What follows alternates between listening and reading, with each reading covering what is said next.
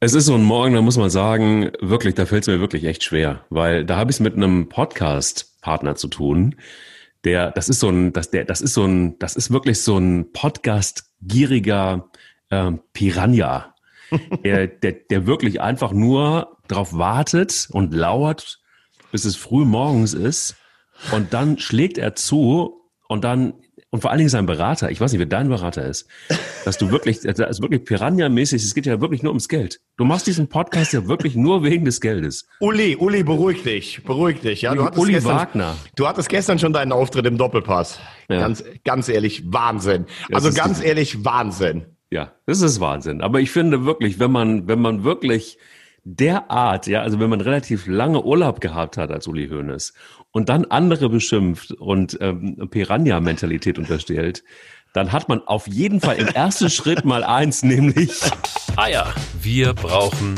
Eier. Der Podcast mit Mike Kleiss und Thomas Wagner. Ja, du warst ja selber oft im Doppelpass, Thomas. Du bist ja, ist ja quasi dein zweites Wohnzimmer neben Eier. Wir brauchen Eier. Aber sag mal, was ist denn da passiert bei Uli Hoeneß? Was ist denn, was ist denn da kaputt in, bei diesen Menschen? Es ist ja wirklich, es ist, du sagst, es ist Wahnsinn. Rosamunde Pilcher des, des Fußballpodcasts würde einfach nur sagen, es ist kaum auszuhalten. Es schmerzt, es tut weh, es ist, es ist, es ist wirklich bitter, was da passiert und dass man sich das reintun muss als Fußball ähm, begeisterter Mensch. Also erstmal ganz herzlichen Glückwunsch an Sport 1, an ähm, das Format Doppelpass. Äh, du hast gesagt, ich war, glaube ich, jetzt 12, 13 Mal da. Äh, ich mhm. finde es nach wie vor ein wunderbares Format. Ähm, 25 Jahre muss man sich erstmal halten. Deshalb à la Bonheur. Ich weiß noch, wie das damals entwickelt wurde von Kai Plasberg, dem damaligen Programmchef, und von Rudi Brückner. Alle haben gesagt, ah, das wird niemals funktionieren. Und es hat funktioniert. Also ganz, ganz toll. Ähm, zum Zweiten, was mir als allererstes mal einfällt, ist, wenn ich jetzt mich nur mal reinversetze, wie es sich anfühlen muss, Uli Hoeneß zu sein. Das ist nicht einfach. Dann, würd, dann würde ich jetzt gerne am Tegernsee oben am Wallberg sitzen ähm, und würde einfach denken, geil, wir haben in sieben Jahren zum zweiten Mal das Triple gewonnen. Wir sind im Moment wirklich die, ähm, die beste Mannschaft in Europa und eigentlich damit wahrscheinlich auch auf der Welt. Und ich bin jetzt einfach mal zufrieden mit mir und meinem Werk, denn das muss man ja sagen, das moderne Bayern München, wie es heute ist, bei aller Kritik, das ist vor allen Dingen das Werk von Uli Hoeneß. Nicht von Karl-Heinz Rummenigge, sicherlich ein Teil auch von Franz Beckenbauer, aber vor allen Dingen ist es Uli Hoeneß. Und was ich noch nie verstanden habe, ist, dass Uli Hoeneß, verlieren kann er nicht, das können aber viele erfolgreiche Menschen nicht, aber er kann eigentlich auch nicht mit Demut und Anstand gewinnen. Denn statt jetzt einfach mal ruhig zu sein, pöbelt er gestern wieder gegen alles und jeden, wo man dann auch ganz ehrlich sagen muss, ist das teilweise zwanghaft? Ist das, ist das pathologisch? Nur zwei Punkte daraus gegriffen. Also, ich habe hier ganz oft genug gesagt, ich finde es Wahnsinn, dass in der momentanen Phase Spieler bis zu 19 Millionen verdienen oder fordern. Zum Beispiel Manuel Neuer hat das ja gemacht, das habe ich hier auch kritisiert, aber Neuer und Lewandowski sind die Benchmark. Wenn jetzt einer kommt, der noch mehr möchte und David Alaba heißt, bei aller Stärke, die er hat, und er ist sicherlich auch Weltklasse, dann verstehe ich das nach wie vor nicht.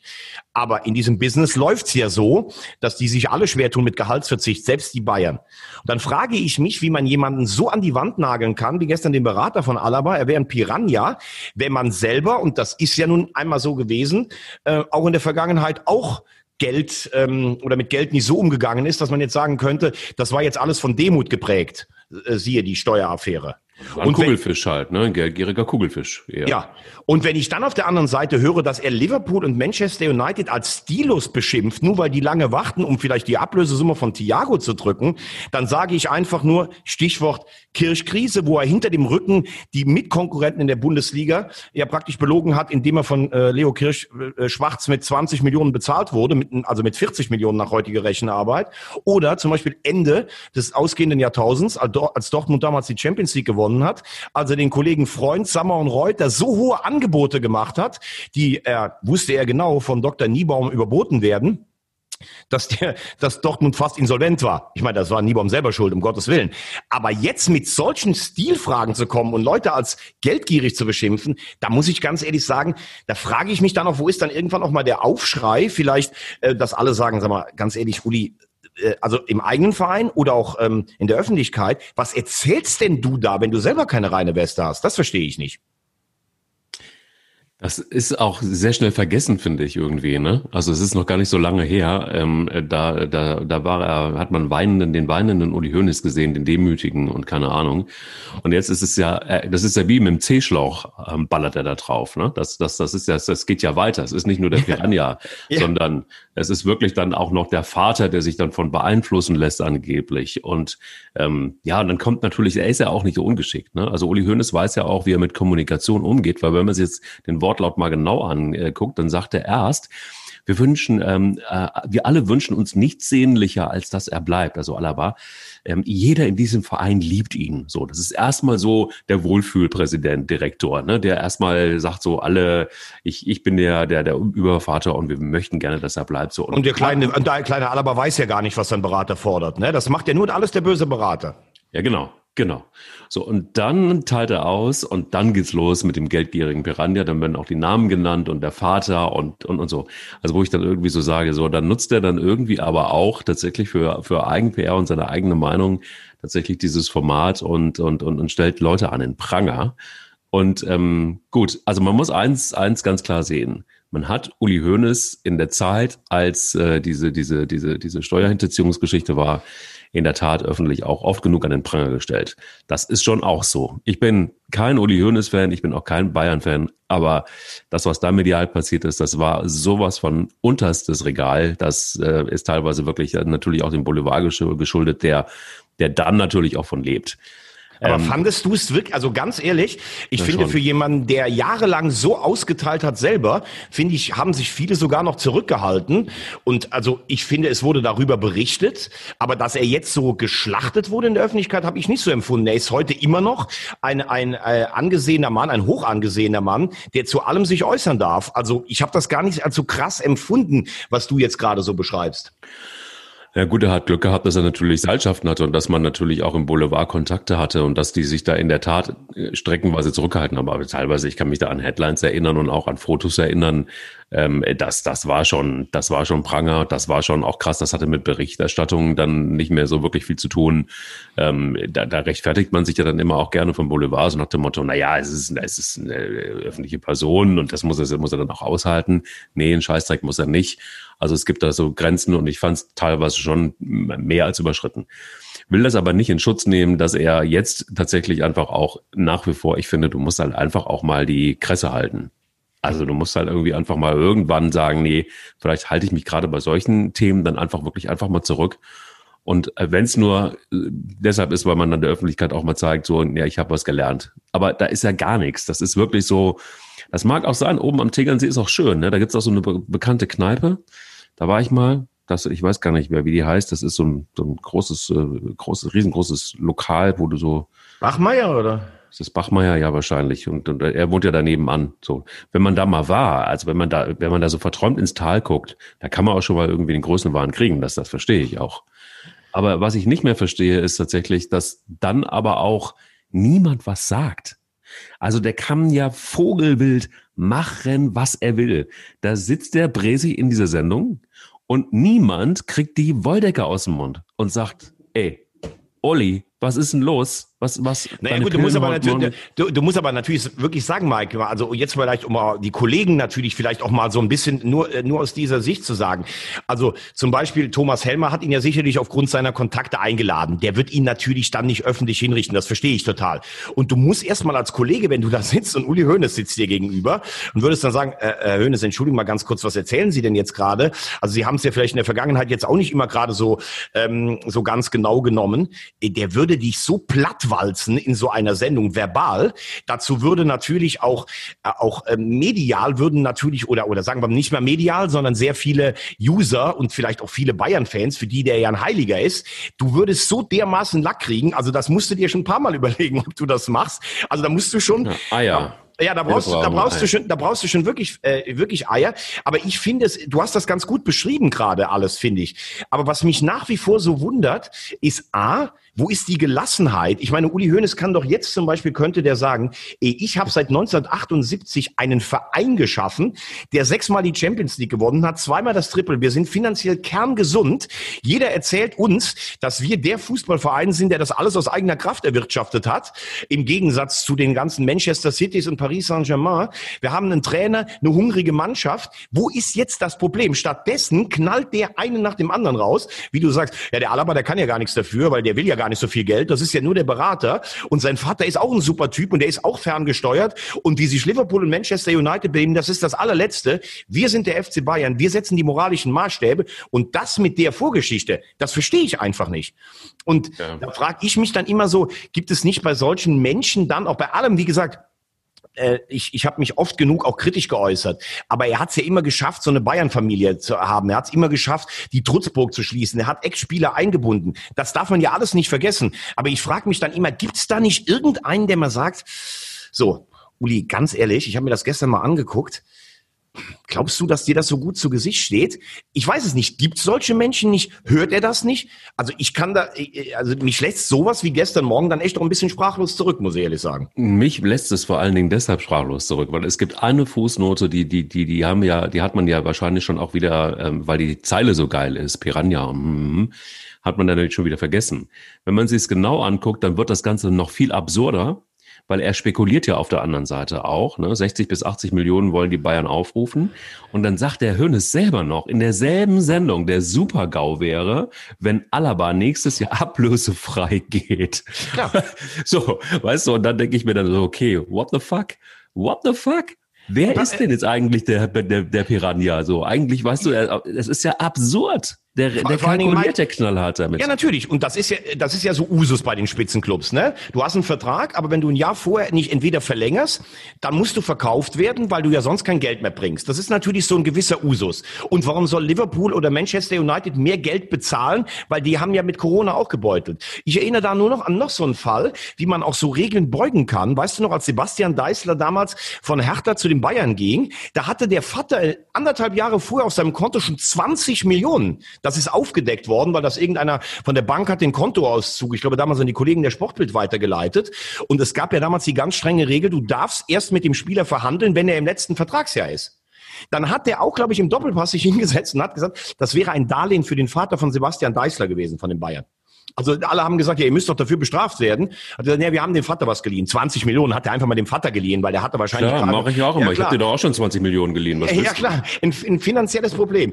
Und jemand, der so jedes Recht entweder gebeugt oder überschritten hat, auch so in den Fußballregeln, da sagen jetzt, würden jetzt viele Bayern-Fans wieder sagen, das ist einfach nur clever.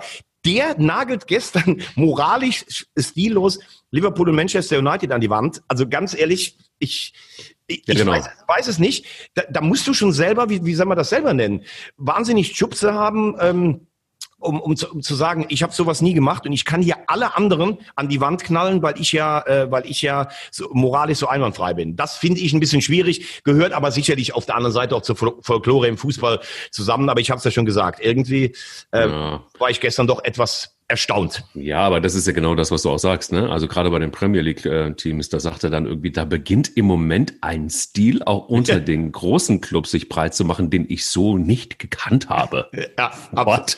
Bitte was? Weißt du, du hast auch den Stil, du hast ja gar keinen Stil, aber wenn, dann hast du den Stil auch geprägt. Also, ja, hast du gestern, es gab gestern so ein lustiges Ding, das muss ich dir mal schicken, das ging gestern bei WhatsApp rum, ähm, als Hoffenheim in der äh, in die Verlängerung in Chemnitz musste. Da war so ein mhm. Bild, ähm, wie der neue Hoffenheimer Trainer Hoeneß seinen Onkel Uli anruft. Hey, Uli, wir haben hier Probleme mit Chemnitz, was sollen wir machen? Und dann hat Uli Hoeneß gesagt, kauf sie einfach auf, kauf, kauf den ganzen Verein kaputt. Und dann hat, und da war da drunter in dem unteren Bild war dann, du hast immer die besten, du hast immer die besten Tipps. Also das war gestern ein, ein, ein, ein witziges Ding. Ähm, und ich glaube, damit hast du es auch und damit können wir es dann auch lassen. Er hat selbst immer mit ganz harten Bandagen gearbeitet und beschwert sich jetzt darüber. Das ist, äh, entbehrt nicht einer gewissen Ironie, muss man sagen. Und damit würde ich auch sagen, gucken wir dann auf den DFB-Pokal. Ja, was war denn so für dich das? Ähm, es ist wirklich nicht zu fassen. Ich, ich, ich trinke jetzt mal, mal, mal, vielleicht kann man das hören, aber ich, ich, ich gieße mir jetzt erstmal ein Teechen ein. oh ja, wie, wie, wie Felix Magath, der hätte jetzt erstmal rumgerührt. Du wolltest jetzt von mir wissen, was natürlich das Bemerkenswerteste war. Also ich habe ja gestern schon gesagt, ähm, ich habe mir auch fast alles angeguckt. Äh, gab ja tatsächlich auch ein paar Spiele, wo Publikum erlaubt war. In Magdeburg zum Beispiel gestern oder in, in Chemnitz. Das, das hörte sich dann schon wieder anders an. Äh, was ich ein bisschen kurios finde, man hat in Magdeburg, glaube ich, 5000 Fans. Die sitzen relativ eng auf den Tribünen zusammen, aber die Stehplätze dürfen nicht genutzt werden. Also das finde ich insofern ein bisschen kurios, weil man könnte natürlich, wenn man 5000 im ganzen Stadion verteilt, dann gehen die sich natürlich noch mehr, viel mehr aus dem Weg, als wenn ich 5000 auf zwei Tribünen setze oder sowas. Nur Hat wahrscheinlich Uli Hoeneß erfunden. Bei dem ist das, das ist so, so eine Hoeneß-Logik wahrscheinlich. Nein, aber es geht ja darum, dass Stehplätze einfach gesperrt werden und Sitzplätze dürfen nur eingenommen werden. Aber sei es mal davon unbenommen, da würdest du ja normalerweise sagen, Pokalsensationen fast ausgeschlossen. Ne? Aber wie Chemnitz sich gestern zum Beispiel gegen Hoffenheim gewehrt hat, voll, das war voll. schon, das war stark stark. Ähm, dann gab es natürlich ein paar, äh, ein paar Spiele, die auch wirklich lange eng waren. Zum Beispiel Rostock gegen Stuttgart. Da sage ich aber auch Rostock Spitzenmannschaft der dritten Liga, äh, Stuttgart äh, Aufsteiger aus der zweiten. Das ist dann auch gar nicht mehr so ein großer Klassenunterschied. Elversberg schlägt, äh, schlägt St. Pauli. Mein ähm, Lieblingsergebnis übrigens. Wahnsinn. 3 zu äh, 4-2. 4-2 ging es ja aus. Ne? Beim 3 habe ich ausgemacht. Geil, wie aufmerksam du bist. nee, echt. Äh, und ähm, was natürlich, wo du natürlich siehst, was Fußball auch ausmacht, war Freitagabend Braunschweig gegen Hertha. Jetzt lachen ja alle so ein bisschen, ah, Big City Club, erstes Ding schon weg. Ich weiß nicht, ob du das Spiel gesehen hast. Also Hertha hat gesehen. eigentlich genauso gespielt, wie man als Favorit bei einer, ich meine, Braunschweig spielt auch zweite Liga, spielen muss. Die hatten das Spiel voll im Griff. Die hatten 70 Prozent Ballbesitz, richtig gute Dinger. Schießt vier Tore in Braunschweig. Das muss ja reichen. Kriegst aber selbst fünf Gegentore. Äh, Braunschweig, glaube ich, hat nur viermal aufs Tor geschossen, hat fünf Tore gemacht. Schwolo natürlich einen mega denkbar ungünstigen Einstand gehabt. Ja, und dann stehst du nachher als Trainer da, musst das letzte Saisonziel schon abhaken und bis eigentlich schon weiß, wenn du jetzt die ersten zwei Bundesligaspiele nicht gewinnt, dann brennst direkt schon in Berlin. Da hast du dann auch im Gesicht von Bruno Labbadia gesehen, manchmal kann es schon auch ganz schön bitter äh, sein, Bundesliga-Trainer zu sein, weil die wissen ja bis heute nicht, wie sie das Spiel verloren haben und Braunschweig weiß wahrscheinlich auch nicht, wie sie das gewonnen haben. Ja, aber da, da muss ich dir ganz ehrlich sagen, also ich hatte ja meine Prognose, habe ich dir ja auch gesagt, was Hertha angeht. Da, da ja. bin ich ja, da bin ich ja schon wieder, da bin ich ja schon wieder ähnlich verhöhnt worden wie, wie Uli Hoeneß. Also ich als Piranha quasi, der, der von Hertha BSC, der sie kaputt redet. Und ähm, äh, da, da, das waren, also ich fand ganz ehrlich, äh, sorry, aber wenn du so gegen gegen Braunschweig spielst, ähm, wenn du, also da musst du echt aufpassen. Das war schon für mich der erste Gradmesser. Ähm, noch, also man, ich, ich bin ja, wäre schon geneigt zu sagen, Braunschweig ist durch. Aber äh okay, Rosamundes, Rosamundes Tipps. Braunschweig ist der erste Aufsteiger. Okay, ich habe es vernommen. Ja, ja, genau. Hast du schon. Ja, warte mal ab. Am Ende steigt Braunschweig auf. Ja, dann lache ich mich weg. Ja. Ähm, ja, aber aber trotzdem, ich meine, bei bei bei ähm, bei Hertha sitzt ja auch irgendwie im Sturm. Hat Labadia dann wohl auch gemerkt braucht er jemanden. Cordoba ähm, ist wohl tatsächlich dann jetzt auch mittlerweile gesetzt und verlässt den ersten FC Köln. Äh, da können wir vielleicht später nochmal drauf kommen, aber auch nur am Rande, weil es mich auch mittlerweile nervt, das Thema ersten FC Köln, weil es mich selber nervt ist, weil es einfach vogelwild ist, was da passiert und ganz, ganz schlimm. Aber ähm, wie siehst du denn zum Beispiel so ein, so ein relativ knappes äh, 1 zu 0 von Union Berlin gegen den KSC? Fand ich zum Beispiel ein ganz geiles Spiel. Ja, äh, das wundert mich jetzt dann auch nicht. Da spielt ein Zweitligist, der sich äh, äh, gut mit einem guten Saison-Endspruch gerettet hat, spielt zu Hause gegen einen, ja, vom Potenzial her zwar ein Bundesligist, der eine sehr gute Saison gespielt hat, aber Union ist ja jetzt auch keine Mannschaft, die den KSC spielerisch auseinandernimmt. Ne? Und ähm, ja, dann war das lange, es war ja am Anfang, es war eine spektakuläre Anfangsphase, dann haben sich beide echt so äh, wirklich fast ein bisschen neutralisiert. Dann gibt's so, so einen späten Treffer für Union äh, du musst ja tatsächlich dich davon noch verabschieden, dass du als klassenhöhere Mannschaft jetzt wirklich irgendwo hinfährst und schlägst einen 4 oder 5-0. Die meisten, selbst bis in die dritte Liga runter, die sind gut organisiert, die sind fit, die können das Tempo über 90 oder 120 Minuten mitgehen. Und wenn du dann nicht Bayern oder Dortmund bist, oder vielleicht Leipzig oder Leverkusen, die das ganze Spielerische angehen, vielleicht nehme ich Gladbach noch mit dazu, dann hast du teilweise gegen diese Mannschaften schon ein Problem. Äh, bei Hertha erschließt sich mir nur nicht so ganz. Ich meine, äh, Cordoba, ich finde ihn einen richtig guten Spieler, das habe ich auch schon öfters gesagt, aber es lag ja nicht am Angriff. Also es lag ja, wie gesagt, äh, Schwolo, würde ich sagen, mindestens an drei Gegentoren Aktien. Äh, dann das eine Ding, ich glaube, Stark, der das da macht. Also da waren ja Slapstick-Einlagen dabei. Jetzt muss man natürlich sagen, Hertha hat auch echt ein, ein äh, Problem gehabt mit äh, die zwei ähm, äh, Innenverteidiger, die eigentlich gesetzt sind. Beide ver verletzt. Ähm, Rekik ganz lange verletzt selber gewesen. Stark hat eine ganz schlimme Saison hinter sich, die jetzt gespielt haben. Aber dann hätte ich eher vielleicht noch für den Defensivbereich ein bisschen nachgelegt. Und das hat ja jetzt auch was Psychologisches. Wenn du jetzt das erste Bundesligaspiel nicht gewinnst, dann heißt es direkt, oh, im Pokal ausgeschieden, Bundesliga laufen sie auch schon ihren Zielen hinterher. Mhm. Ähm, Cordoba ist natürlich ein, äh, für mich ein richtig guter Spieler, weil er, weil er, also früher hat er ja nicht getroffen, jetzt trifft er und er ist im Anlaufen. ist so ein unangenehmer Gegenspieler, der dir wehtut. Und weil du es gerade gesagt hast, ich meine, der FC scheint keine Kohle zu haben. Dann gibt es eigentlich nur zwei, drei Spieler, für diesen Markt gibt, Cordoba oder Banau. Nur du musst natürlich sehen, wenn du ihn wirklich für 13 plus Boni abgibst. Jetzt soll ja Anderson kommen von Union Berlin. Ähm, hat zwölf Tore letztes Jahr gemacht. Respekt. Ich sehe ihn trotzdem nicht so stark wie Cordoba. Never dann musst, ja, dann musst du ja, wenn der, wenn der jetzt sechs oder acht Millionen kostet, dann hast du noch so, sagen wir mal, sechs oder sieben übrig dann musst du ja jemanden finden, der, und das ist ja die größte ähm, Problematik beim FC, die Kreativzentrale besetzt. Ja. Ut scheint es nicht zu werden. Jetzt wollen sie ja eventuell Duda holen, also den so mit Hertha ein bisschen verrechnen. Finde ich übrigens einen guten Spieler, der bei Hertha auch äh, zwei Jahre lang sehr, äh, sehr viel Verletzungspech hatte, dann ein Jahr richtig durchgestartet ist. Das ist ja sicherlich so die, die Gleichung. Also du verkaufst Cordoba, holst dafür einen Stürmer, der vielleicht ein bisschen schwächer ist, kriegst dafür aber einen Mittelfeldregisseur und dann als Paket ist es besser. Sonst müsstest du Cordoba ja nicht verkaufen. Das scheint da dahinter zu stecken stand dahinter zu stecken, aber es ist für mich sowas von kreativlos. Also das ist wirklich, da haben sie vielleicht dann Glück, dass sie irgendwie noch einen Deal mit Hertha machen können. Aber es ist für mich äh, wirklich weit entfernt von einem Konzept und da haben irgendwie wirklich so ungefähr alle versagt, die da irgendwie in Führungsriege arbeiten. Das ist wirklich grauenhaft, vor allem wenn du dann halt einfach auch so keine Ahnung. Also wenn du, wenn du, wenn du, du siehst es ja letztendlich auch, dann, dann hat man lange Zeit auf die Jugend gesetzt, weil man schon keine Kohle hatte. Aber so ein Jan Thielmann ist jetzt auch nicht unbedingt so der, der, der Mega-Burner, ja. Also jetzt macht Ja gut, aber, aber Mike, du sagst ja zum Beispiel immer, du bist ja jemand, der immer sagt, da muss man auf die Jugend setzen. Voll, bin ich ja auch, aber du gut. musst es gut mischen, aber du hast ja nichts. Also ja, du hast aber, ja, aber, aber nach dem Krieg hast du ja nichts gehabt und jetzt haben wir Krieg und jetzt ist nichts. Es ist einfach ja, nichts. Corona-Krieg, aber das haben ja, ja, viele Bundesligisten, die völlig über ihre Verhältnisse gelebt haben. Die haben wenigstens eine Idee. Die sind mit ihren Transfers wesentlich weiter haben aber auch dafür gesagt, und das Schlimme ist, und das ist halt einfach auch die harte Realität, keine Sau will mehr so richtig zum ersten FC Köln. Also wenn sich Spieler zwischen Eintracht Frankfurt und dem ersten FC Köln entscheiden, dann entscheiden sie sich für Eintracht Frankfurt. Ja, also, natürlich auch nachvollziehbar. Aber ja, in einem muss man nicht aber in einem muss man natürlich sagen, guck mal, Schalke hat auch keine Kohle. Die haben einen Neuzugang, das Thema Ibisevic haben wir schon äh, erzählt, aber die haben sich jetzt überlegt, okay, wenn ich schon keine Kohle habe für neue, dann hole ich jetzt halt Ud, Bentaleb und Ruth, äh, Rudi zurück und äh, statte die praktisch mit wichtigen Positionen aus. So, Bremen hat Rajica nicht verkauft, hat damit keine Kohle, hat jetzt auch keinen neuen gehabt. Und der FC hat zumindestens jetzt äh, dann gesagt, okay, also ich ich halte es für ein großes Risiko, Cordoba zu verkaufen, nachdem du auch Terodde verkauft hast und Modest nicht fit ist. So, aber wenn du zumindestens jetzt sagen würdest, Anderson, wir sind überzeugt, den kriegen wir hin, plus du da, dann finde ich das jetzt angesichts der, angesichts der, der anscheinend dramatischen finanziellen Lage, da muss man noch mal sagen, es wurde ja immer erzählt, äh, der FC ist so gesund, also anscheinend scheint sie das ja nicht zu sein, finde ich das zumindest noch ein Ansatz, außer gar nichts zu machen, denn wenn du mit dem Mittelfeld in die Liga gehst, dann wird es wahrscheinlich schwer werden. Ja, aber, aber, äh, aber äh, du siehst ja einfach, wenn sich die es muss sich ein Stein bewegen, damit überhaupt was anderes neu bewegen. Ja, aber da muss man vielleicht eins mal ganz kurz sagen. Also das, das ist mir wirklich, das liegt mir wirklich am Herzen, weil das einfach Augenwischerei ist. Werder, ähm, Alexander Werder erzählt ja immer was vom Bargeld des ersten FC Köln. Weißt du, was das Bargeld des ersten FC Köln in Wahrheit ist? Nein.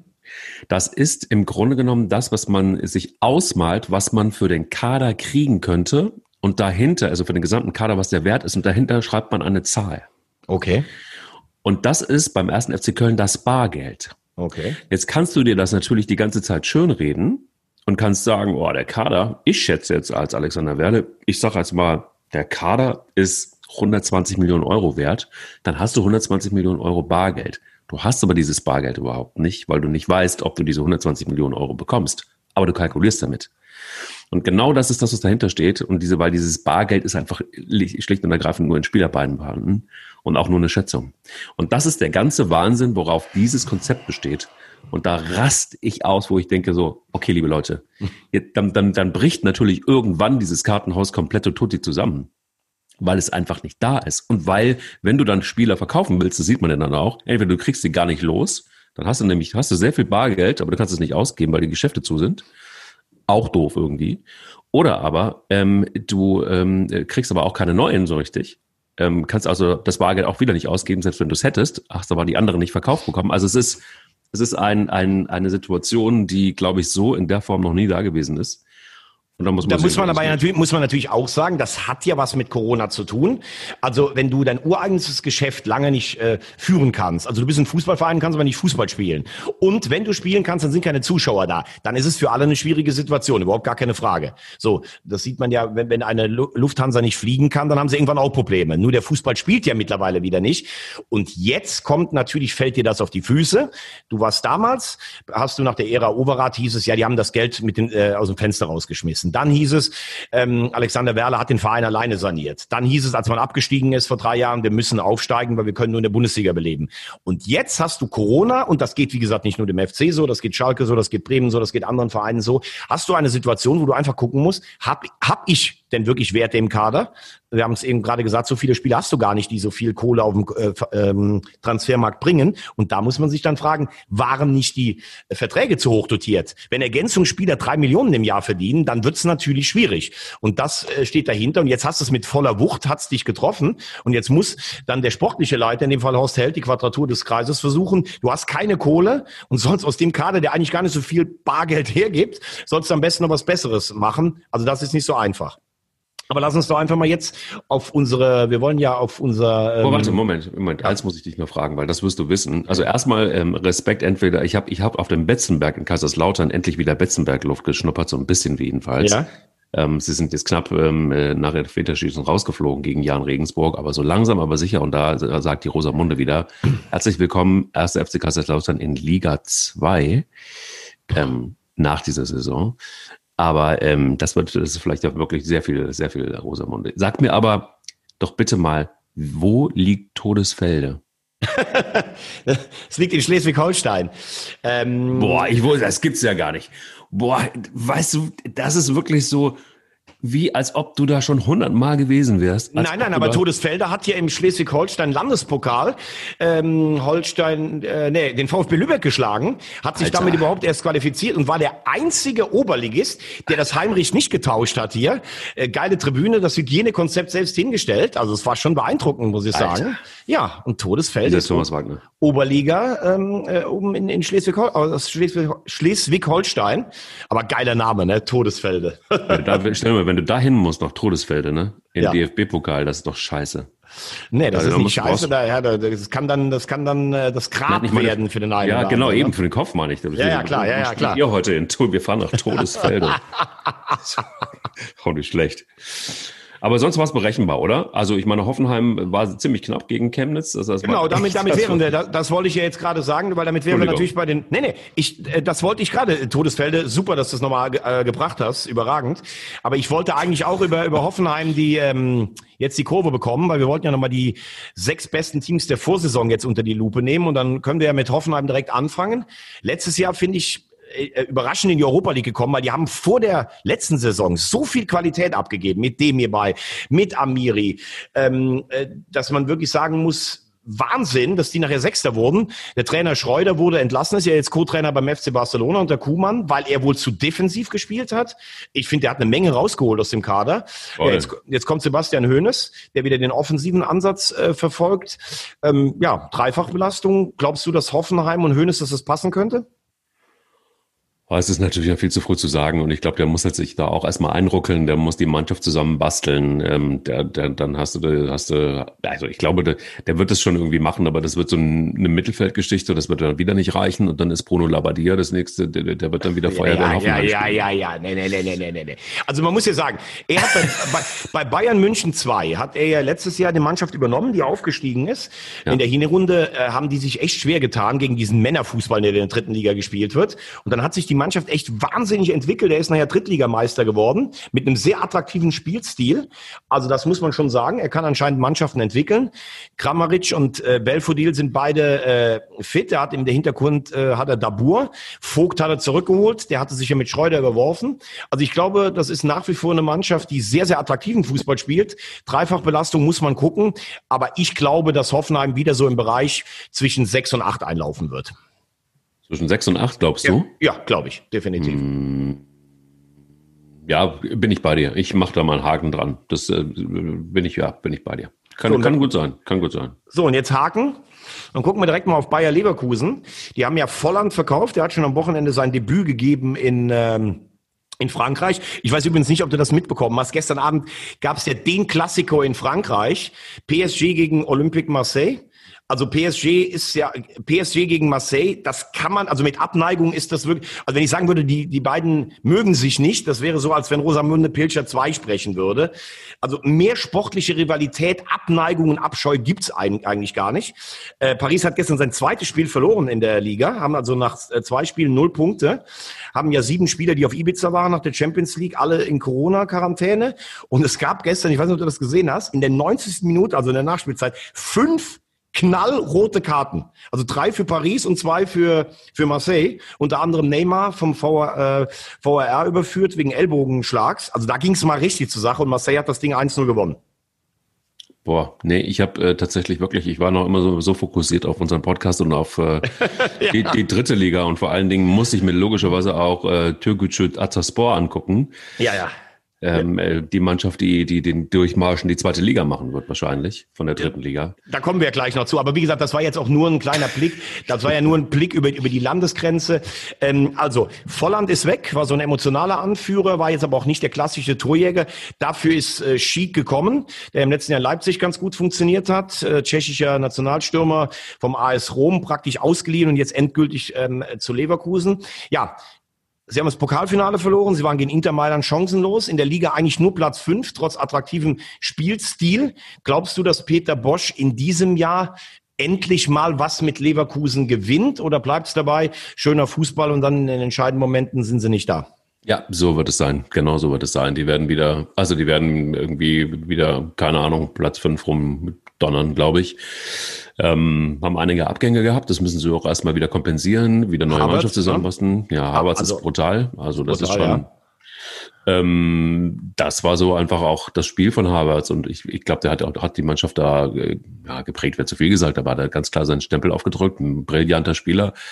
Das ist schon ein Schlag. Also es ist ähnlich wie, wie, wie Leipzig jetzt erstmal nach Timo Werner wieder ein bisschen äh, zusammenruckeln muss. Das sind so Schlüsselspieler, Wobei Havertz haben. vielleicht wahrscheinlich noch wichtiger für Leverkusen ist als Werner für Leipzig, weil Havertz äh, kann ja eigentlich alles im Offensivbereich äh, spielen. Muss man jetzt auch mal äh, vorstellen. Im letzten Jahr spielten die noch mit Brandt und Havertz. Jetzt Ja. dieses Jahr mit Havertz allein. Jetzt ist keiner mehr da. 100 Millionen ist natürlich viel Kohle.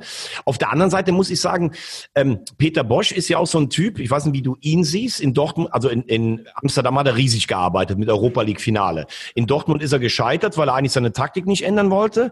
In Leverkusen hat er richtig geliefert in der ersten Saison mit der Champions League Quali. Diese Saison war so lala. Aber ich finde, er ist ja auch immer, wenn wir von den, von den Medien Fragen stellen, warum spielt ein Havertz Mittelstürmer und so, er ist ja dann schon auch so ein bisschen, naja, also will nicht sagen oberlehrerhaft, aber es ist nicht einfach als Journalist mit ihm zu sprechen. Auf der anderen Seite muss ich sagen, hm, auf die Idee musste auch erstmal kommen, Havertz vorne in dem Pokalfinale eigentlich zu verschenken. Ähm, jetzt ist der gar nicht da. Also ich finde, äh, Leverkusen hat natürlich kein unruhiges Umfeld, aber das ist auch ähm, eine leicht entflammbare Mischung, die gerade da ist. Ja, vor allen Dingen, du hast einen Rudi Völler, der ja immer ähm, nah dran ist, ähm, tatsächlich komplett zu explodieren. Das ist nicht zu unterschätzen. Also Rudi ist schon auch, der hat seine Ansprüche und ich bin mir auch ziemlich sicher, der wird jetzt dieses, in dieser Saison wird der Druck auf Bosch größer und da muss er liefern. Und im Moment sehe ich noch nicht, dass er das äh, schaffen wird, weil er einfach auch, ja, er muss jetzt erstmal gucken, dass die Mannschaft wieder eine Mannschaft wird und ich meine, ist eine Mannschaft, noch eine sehr gute Mannschaft, keine Frage. Aber es ist die Frage, wie sie sich dann entwickeln wird. Und ähm, da bin ich, glaube ich, äh, sehr sicher, dass das jetzt nicht so sein wird, dass man sagen wird, Champions League ist, ist, ist sicher. Garantiert nicht. Definitiv Ja. nicht. Wobei da ist natürlich, und damit sind wir natürlich bei Platz vier der Vorsaison, Gladbach, die machen, wenn du alles nimmst, äh, Voraussetzungen, ähm, Endresultat ist Gladbach, glaube ich, fast die Nummer eins in Deutschland. Also ein Traditionsverein, jetzt ohne den großen Investor dahinter, der sich aus eigener Kraft aus der Scheiße rausgezogen hat, 2011 Relegation, vorher zweimal zweite Liga gespielt. Äh, die machen sehr, sehr viel richtig. Max Eberl, den kann man ja gar nicht genug loben. Der kauft einfach, der, der ist einfach so ein richtiges Trüffelschwein, der findet einfach geile Spieler. Rose hat sich voll ausgezahlt. Ja. Äh, das Einzige, wo sie nicht so geliefert haben, war in den Pokalwettbewerben. Also Europa League gegen Wolfsberg und Bajak hier auszuscheiden, das ist jetzt kein Ruhmesblatt. Aber Champions League ist, das sagt Max Eberl immer, ist für uns wie eine Meisterschaft, gibt wieder Planungssicherheit von der Kohle her. Und sie schaffen es ja zumindestens auch im Moment, Leute wie Tyram, wie Zakaria, wie Plea einfach zu halten obwohl die eine Riesensaison spielen, das ist dann schon noch ein Quantensprung. Und ich habe das Gefühl, die sind so stabil. Bin mal gespannt, ob Rose das sogar noch weiterentwickeln kann. Also jetzt mit einer Dreifachbelastung mit Champions League. Aber Gladbach ist für mich wieder ganz klarer ähm, Champions League-Kandidat. Wie siehst du auch äh, als, als Fan des FC. Man guckt ja teilweise ein bisschen so neidisch da noch 60 Kilometer weiter westlich. Wie siehst du die Marke Borussia Mönchengladbach im Moment? Sehe ich schon ganz lange. Äh, schon ganz lange als, also als mega positiv und ich sage jetzt mal herzlich willkommen Vize-Weltmeister. Äh, genau, klar ist so weit, das ist dann schon mit Rosamunde. Die Drogen, die Uli Hoeneß nie genommen hat, die nehme ich. ähm, nein, also äh, Vizemeister ist safe Borussia Mönchengladbach in Boah. der kommenden Saison. Und ähm, das liegt daran, du hast es gerade so ein bisschen angedeutet, die Beständigkeit. Und die ist tatsächlich gegeben. Und das ist das, was vielen anderen Bundesligisten teilweise gezwungen, teilweise ähm, äh, auch hausgemacht. Das ist nicht der, nicht, nicht der Fall. Und das ist, glaube ich, ein, ein ganz wichtiger und ein entscheidender Punkt. Die haben das langsam aufgebaut und nochmal, ich habe das, glaube ich, schon mal erzählt, ich habe vor, vor ein paar Jahren mal mit, mit dem Präsidenten, mit Königs gesprochen das ist ein Typ, der weiß einfach genau, was er tut. Das ist ein Unternehmer. Das ist jemand, der einfach, der ist auch ein Fan, aber der ist halt einfach auch jemand, der unternehmerisch denkt. Ein ganz, ganz cleverer Mann, ganz cleverer Kopf. Und dann haben sie im Hintergrund auch mit Hans Meyer und Konsorten haben sie einfach noch ein paar Leute im Hintergrund, die auch nicht dumm sind und die brennen für den Verein und die mehr als Testimonials sind, die auch immer so im, im als Berater im Hintergrund sind. Und so ein, so ein Rose ist, glaube ich, clever genug, auch immer mal mit denen allen zu kommunizieren und hat sein Konzept. Und mit Eberl zusammen, das passt halt einfach auch ganz gut. Und Eberl selber hatte ja auch das eine oder andere Angebot und hat das abgelehnt, was ich auch mega gut finde. Und da äh, muss man ganz echt sagen, da hat er auf jeden Fall eins gehabt, nämlich Eier weil er da einfach ganz klar gesagt hat, ich äh, widerstehe der Versuchung, viel Geld zu verdienen, vielleicht irgendwo anders. Ich ziehe das hier durch, ich habe hier Bock was zu entwickeln und das wird sich bezahlt machen. Vor allen Dingen muss man ja auch sagen, bei Borussia Mönchengladbach hat er ja fast eigentlich im sportlichen Bereich die äh, alleinige Entscheidungsgewalt. Das wäre zum Beispiel, wenn er zu den Bayern gegangen wäre, nicht so der Fall gewesen. Äh, sieht man aber auch, wie haarscharf das manchmal sein kann. Ne? Der wurde ja damals installiert und die waren ja 2011 eigentlich schon weg, bis er dann Favre geholt hat, der in einer unfassbaren äh, Schlusssprucht dann äh, Gladbach noch gerettet hat. Sonst wäre auch wahrscheinlich Eberl weg gewesen zu der damaligen Zeit. Da gab es ja auch die Opposition mit Horst Köppel, mit Stefan Effenberg und sowas. Also es hängt an einzelnen Personen bin ich absolut bei dir, aber man darf auch nicht vergessen, das war eigentlich schon gescheitert, bevor es dann angefangen hat. Ne? Und äh, jetzt ist es aber so, wirklich, du hast recht, kluges Wirtschaften im Hintergrund. Vom Präsidium halten sich alle wohltuend auch zurück. Eberl macht die sportlichen Entscheidungen, hat, glaube ich, bei Transfers eine Trefferquote von 90 Prozent, hat dann auch den Mut, unpopuläre Entscheidungen zu treffen, entlässt Hacking trotz Platz 5, holt Rose, der schlägt ein. Also das ist schon, äh, da, also ich zitiere einen ganz berühmten deutschen Podcaster, das ist eine ganz starke Fußballmarke, also ähnlich wie du das bei, äh, bei, Hannover 96 äh, einfach siehst. Und apropos ähm, starke Marke, würden sie gerne werden. Leipzig tritt in der Bundesliga, Halbfinale Champions League. Nagelsmann hat geliefert im ersten Jahr. Glaubst du, er wird dieses Jahr die Lücke zu den Bayern schließen? Denn man muss ja schon sagen, äh, sie waren Herbstmeister und sind dann wirklich äh, in der Rückrunde auch mit vielen Unentschieden, also letztlich von den Bayern in der Liga ja paniert und filetiert worden. Glaubst du, sie können in diesem Jahr diese Lücke schließen? Du hast schon gesagt, Timo Werner ist weg. Das ist natürlich schon auch jemand, der dir einfach 20 Tore garantiert hat in der, in der Liga und das ist natürlich auch ein, ähm, ich muss sagen, die Stilumstellung ist Leipzig gelungen, finde ich. Es ist nicht mehr nur das reine Gegenpressing, sondern die machen das auch mittlerweile mit Ball ganz gut. Uh, also ich bin, bin, bin mir da relativ klar, dass Leipzig jetzt diese Saison ähm, richtig Probleme kriegen wird. Das wird für die, für die, für die Euroleague reichen, aber nicht für mehr. Echt? Oh. Ja, und ähm, da bin ich mir insofern sicher, als das genau, du hast es angedeutet, es sind einige Abgänge da und es ist einfach auch so, dass die Mannschaft, da muss Nagelsmann jetzt beweisen, dass er eine neue Mannschaft formen kann, die ähm, ja so ein System, wo er noch dem, also das ist ja immer noch so ein bisschen, das ist ja immer noch nicht sein ich habe immer das Gefühl, das ist noch nicht sein Stempel. Und manchmal habe ich auch das Gefühl, dass er so ein bisschen überschätzt wird. Also ich glaube, der lernt auch noch. Und, aber ähm, das wäre ja auch ganz normal in dem Alter. Ja, ist auch normal, aber man, man, man hat ihn ja schon im Grunde genommen eigentlich als Bundestrainer auf dem Zettel. Oder vielleicht einfach auch bei, bei Chelsea oder bei, keine Ahnung. Ne? Also man hat ihn ja schon, also, das geht ja so schnell im Fußball als Trainer und auch als Spieler ähm, da ist man dann irgendwie jung und ist irgendwie ein Charakter und dann hat man auch Erfolg und dann bist du sehr schnell auch ganz schnell dann schon bei Barcelona-Trainer oder so. Ja, Also, aber gut, aber guck mal, du musst aber jetzt auch mal überlegen, der kommt zu einem Verein, der seit er in der Bundesliga ist, sich dreimal für Europa qualifiziert hat, zweimal für die Champions League, einmal für die Europa League. Mit Hasenhüttel Wahnsinn direkt eine Rolle gespielt, eben mit diesem Umschalt- und Pressingstil. Dann nochmal Rangnick, da musst du erstmal in diese, in diese Fußstapfen reintreten und dann äh, spielst du bis zum Winter, spielst du ganz oben mit. Du kommst ins Halbfinale der Champions League, da waren sie chancenlos gegen Paris. Also ich finde, das ist schon echt gut gelungen. Und ähm, wie er sich auch selbst entwickelt hat, du kannst dich vielleicht erinnern, als er damals Champions League mit Hoffenheim gespielt hat, haben sie kein einziges Spiel gewonnen, weil sie mit fliegenden Fahnen untergegangen sind. Klar, er hatte jetzt noch, noch, noch eine bessere Mannschaft, aber da hat er ja schon gelernt. Ich frage mich jetzt natürlich nur, Werner weg, jetzt haben sie Wang von, von Salzburg, der da eine gute Rolle gespielt hat, vor zwei Jahren beim HSV nicht so. Ähm, Henrys von der frühen Leverkusen gespielt hat, der kam aus Monaco. Aber der Kader ist jetzt gefühlt nicht stärker geworden. Ähm, also da weiß ich jetzt nicht, wie du, wie du die Bayern angreifen willst. Ähm, ich glaube auch nicht, dass in Leipzig irgendeiner sagt, wir wollen die Bayern angreifen. Nur irgendwann wollen die ja auch mal einen Titel gewinnen.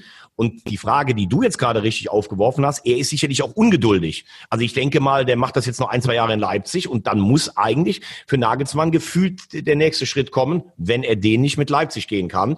Und ich sehe es ähnlich wie du. Also ich sehe es nicht ganz so krass. Ich glaube, Leipzig ist immer ein Andachter für die Champions League, aber ich glaube, dass der, der Unterschied zu den Bayern noch deutlicher werden wird. Und damit sind wir natürlich eigentlich bei meinem Meisterschaftskandidaten des letzten Jahres den ich, ähm, das muss ich dieses Jahr äh, kassieren. Ähm, ich glaube, Dortmund, das ist, ähm, ist auch eine schwierige Mischung. Hättest du vor 15 Jahren jemandem erzählt, äh, wir sind mit Abstand die zweitbeste Mannschaft in Deutschland, als sie damals fast pleite waren, da hätte das wahrscheinlich jeder unterschrieben. Jetzt merkst du, der Mensch ist natürlich ein Gewohnheitstier. Scheiße, wir werden immer Vizemeister und äh, haben nur einmal den Pokal gewonnen. Das ist jetzt auch nicht das, was wir unbedingt wollen. Und wenn ich letztes Jahr noch gesagt habe, oh, mit, dem, mit den Neuverstärkungen, das könnte was geben, müssen wir natürlich jetzt festhalten, wenn die Bayern so spielen, wie die Bayern Let im letzten halben Jahr gespielt haben, dann wird's brutal schwierig. Vor allen Dingen, weil es natürlich in Dortmund auch ein paar ähm, Baustellen gibt. Mit welcher Taktik spielen wir? Die Dreierkette hat am Schluss funktioniert. Favre möchte variabler sein, hat die Viererkette wieder eingeprobt. Dann hast du Neuzugänge wie zum Beispiel ein Schaden, der will eine Führungsrolle, hat das aber nur punktuell auf dem Platz bewiesen. Ich finde, ein Witzel hat im ersten halben Jahr überragend gespielt bei Dortmund, das hat er nie mehr ganz erreicht. Dann war Reus, der eine längere Phase hatte, wo er fit war. Jetzt war er wieder fast ein halbes Jahr raus. Dann die ständigen Diskussionen um Favre, wird das verlängert oder nicht? Also ich sage es mal so, da muss bei Dortmund von Beginn an relativ vieles glatt laufen in der Liga, dass die Unruhe da nicht kommt. Und du musst halt vor allen Dingen versuchen, als Borussia Dortmund, dass du nicht Punkte liegen lässt, wie im Pokal einfach mal bei Werder verlieren oder sowas. Das liegt aber auch daran, dass sich andere Bundesligisten gegen Dortmund natürlich mehr trauen als gegen die Bayern. Weil die anderen wissen, ne, wenn wir denen auf die Socken stehen, hier so Spieler wie Reus und Brandt äh, oder gerade so jemand wie Brandt, der spielt einen wunderbaren Ball, aber manchmal siehst du noch gar nicht. Das passiert dir halt als Außenseiter gegen die Bayern nicht so oft. Deshalb trauen die sich gegen Dortmund mehr und deshalb lässt Borussia häufiger auch Punkte liegen. Also ich sage, Dortmund im nächsten Jahr wieder Platz zwei oder drei, aber ich glaube nicht, dass es als, auf, als Angriff auf die Bayern reicht. Wird nicht reichen und ich glaube, da gibt es auch mittlerweile, also du weißt, ich bin, bin auch nach wie vor großer Lucien Favre-Fan, ähm, weil er auch tatsächlich äh, alles, was er von sich gibt, das hat tatsächlich immer auch mehr, ein bisschen mehr Klasse und ein bisschen durchdachter und ein bisschen mehr down to earth und finde es auch ein mega geiler Trainer, aber er hat, ähm, ihm fehlt tatsächlich wirklich so der, dieser letzte Bums, um so eine Mannschaft dann einfach auch weiter nach oben zu führen. Das macht sich zum Beispiel, guck mal, ist ganz prägnant zum Beispiel, ich habe mir ein bisschen recherchiert, aber August 2019, ähm, Saisonauftakt, da hat er gesagt, wir haben noch ein paar, an ein paar Sachen zu arbeiten. Wir wollen jeden Tag besser werden. Wichtig für mich ist, dass die Spieler Fortschritte machen. Individuell, aber auch im Kollektiv. Das kann man so sagen. Man kann aber auch sagen, raus jetzt, ich will, dass es knallt. So, und das ist das, was fehlt. Und das ist immer so ein bisschen, das hatte ich ein paar Mal auch schon irgendwie gesagt in diesem Podcast, dass man immer den Eindruck hat, das ist ein toller Arbeiter und Taktiker und der ähm, eine Analyse jagt die nächste. Aber es sind halt auch Fußballspieler. Und das ist das, was jetzt, darf man natürlich dann wieder nicht die Folklore äh, bedienen, die sich äh, ein Watzke irgendwie die ganze Zeit immer wieder wünscht. Du sagst es ja immer wieder, Poker spielen und Bier trinken mit Jürgen Klopp, das ist so das Größte. Ähm, und deshalb hätte er wieder zurück. Skat.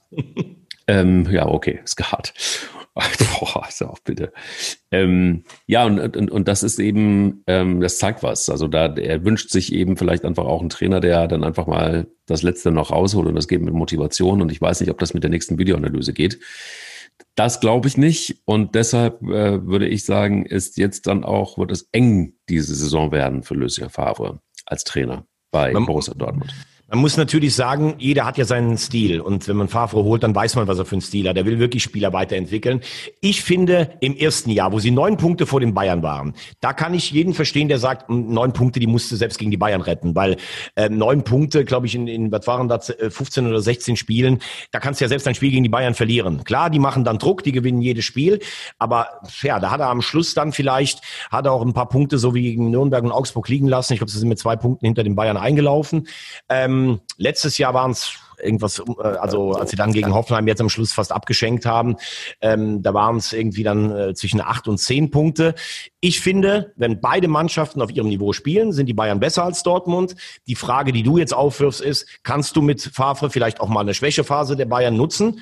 Das ist eine Frage, die ist berechtigt, die muss man sich stellen. Allerdings, wenn die Bayern in der Rückrunde 16 von 17 Bundesligaspielen gewinnen, jedes Spiel in der Champions League und im Pokal, dann gibt's halt keinen Raum für Mannschaften. Und das ist noch das Problem von Borussia Dortmund. Im Moment spielt die beste Mannschaft Europas eben in der Bundesliga. Und deshalb wird Bayern, äh, wird, wird äh, Dortmund wieder nicht Meister. Und damit sind wir bei den Bayern. Da kann man eigentlich nur sagen, ähm, wenn du das Triple gewonnen hast, also damit die beste Mannschaft in Europa bist, wenn du mit Sané zum Beispiel jemanden dazugeholt hast, der, ähm, der sich eigentlich jetzt auch beweisen muss auf diesem ganz hohen Niveau, weil er das ja immer nur punktuell angedeutet hat, auch wegen Verletzungen teilweise. Wenn du ein bisschen im Kader frische Luft machst, ein Martinez ist weg, ein Perisic ist weg, ein Thiago wird wahrscheinlich weggehen, wenn äh, die stillosen Liverpooler oder Manchester United dann doch noch was auf den Tisch legen. Ähm, und du hast ja bei, bei, bei Bayern nie das Gefühl, Gefühl, dass diese Mannschaft irgendwann mal satt ist. Ne? So ein Kimmich, der spielt, glaube ich, also da hast du ja das Gefühl, der wird 17 Jahre auf dem Niveau spielen, alle drei Tage ein Spiel, wo ist der nächste Gegner, die fressen wir auch auf. Der Müller erlebt seinen fünften Frühling, Boateng ist plötzlich wieder fit, äh, Neuer kriegt 19 Millionen, ist, äh, ist besser denn je. Lewandowski, der will am liebsten wahrscheinlich nächstes Jahr 40 Tore schießen, dann haben sie auf den Außenbahnen, Coman entscheidet so ein Champions League Finale, also pff, Wort, wo, wo, soll, wo soll da äh, jetzt Raum für die anderen sein? Also ganz klar. Äh, resignativ sage ich Bayern Meister. Zum neunten Mal in Folge. Ja, das wird ein Kopf an also das, Ja, das glaube ich nicht. Ähm, ich glaube, dass in, du, es ist alles richtig, was du sagst, und es ist, klingt alles sehr logisch, was du sagst, und ich würde auch sofort alles unterschreiben. Ich habe jetzt nur als Rosamunde auch Hoffnung zu haben und die habe ich und ich könnte mir vorstellen, dass es ein sehr enges Rennen äh, werden kann zwischen Bayern und Borussia Mönchengladbach.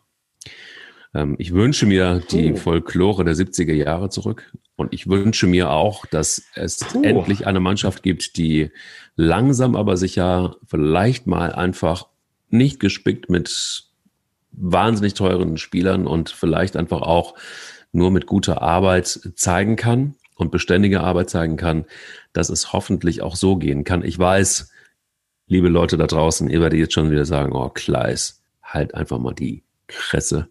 Aber es ist so, ich, ich möchte es einfach gerne. Und ich, ich, ich, ich tue alles dafür, Borussia Mönchengladbach einfach mal stark zu reden in diesem Podcast.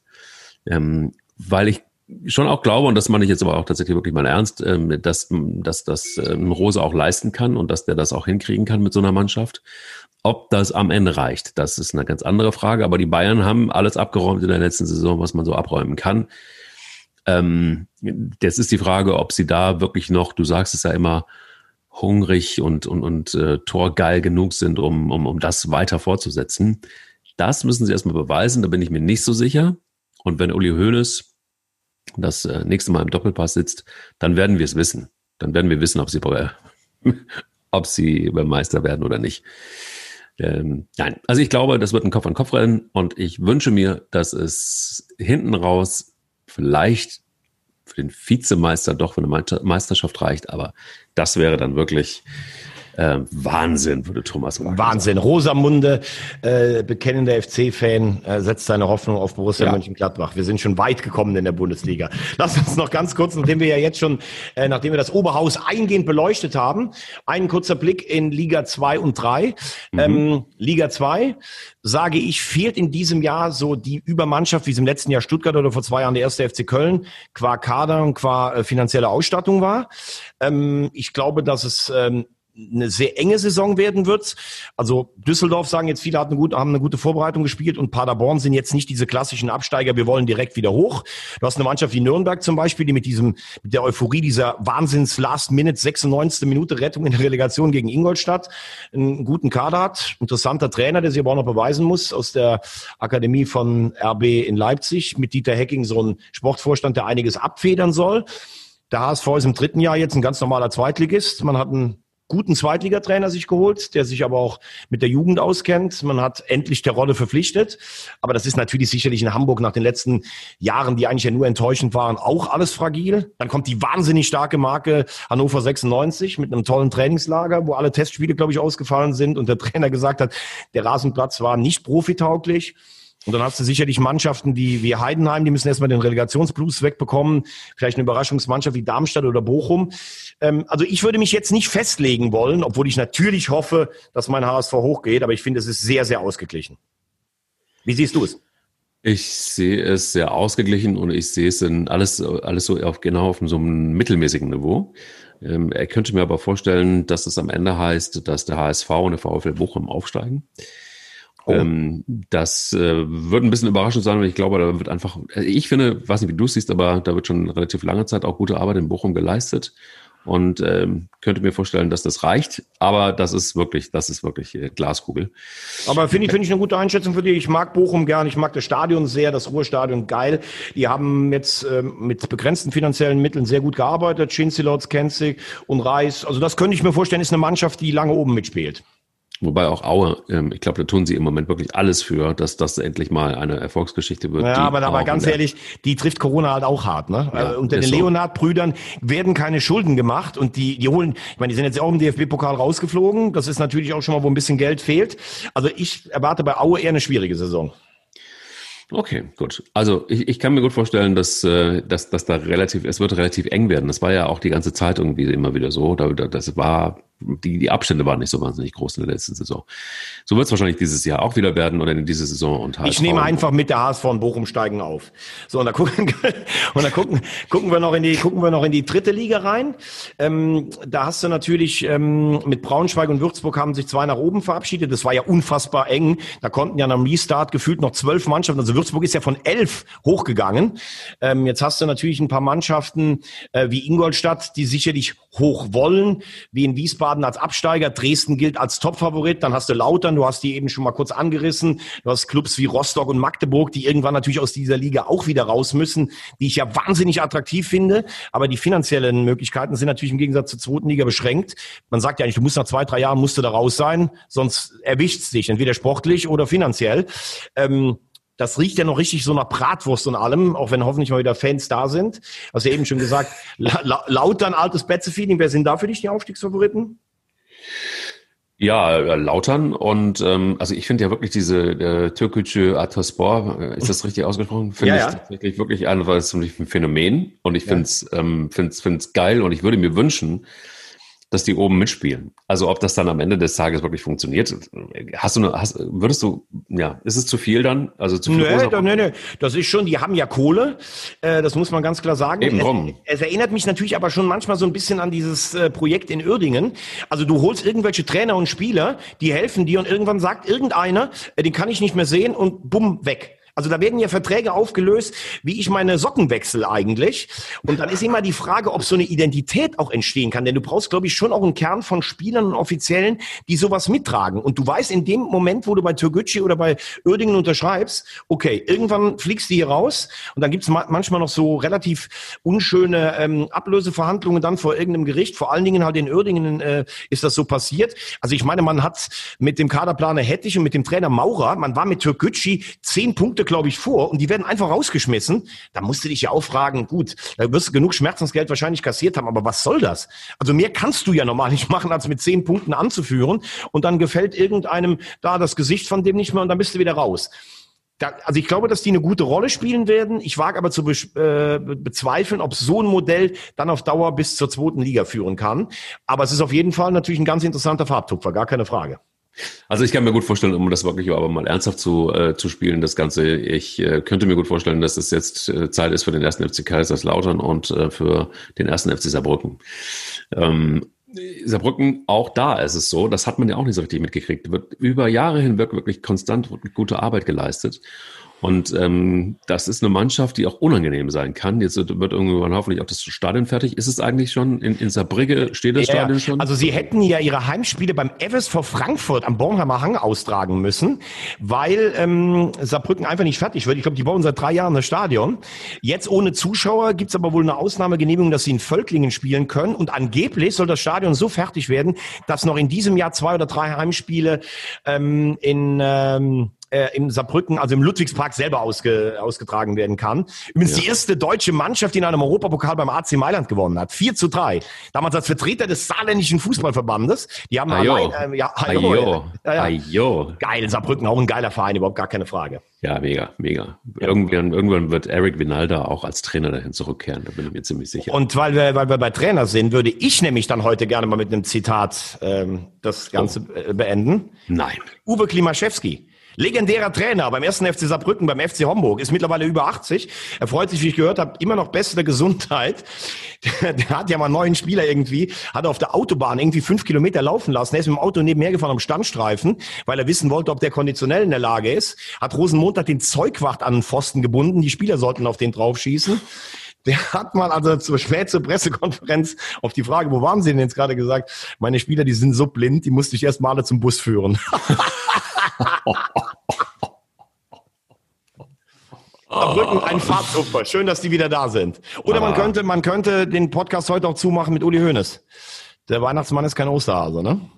Absolut, absolut. Und ich finde, ich finde, man muss aber auch wirklich eins, eins, ich finde, eins muss man uns jetzt wirklich zugestehen. Wenn wir wirklich es schaffen, in einem einzigen Podcast den Piranha zu bändigen, die erste und zweite Liga uns anzugucken, wenn wir den DFB-Pokal nochmal abfrühstücken und auch dann nochmal nach Saarbrücken gehen, in die dritte Liga, dann muss man sagen, wenn man diesen Podcast von vorne bis hinten durchhören will. Ein Ritt auf der Rasierklinge, will ich praktisch sagen. Genau. Wenn man sich diese Stunde wirklich, wenn man das schafft, dann hat man auf jeden Fall eines, nämlich Eier. Wir, Wir haben und brauchen Eier. Ja.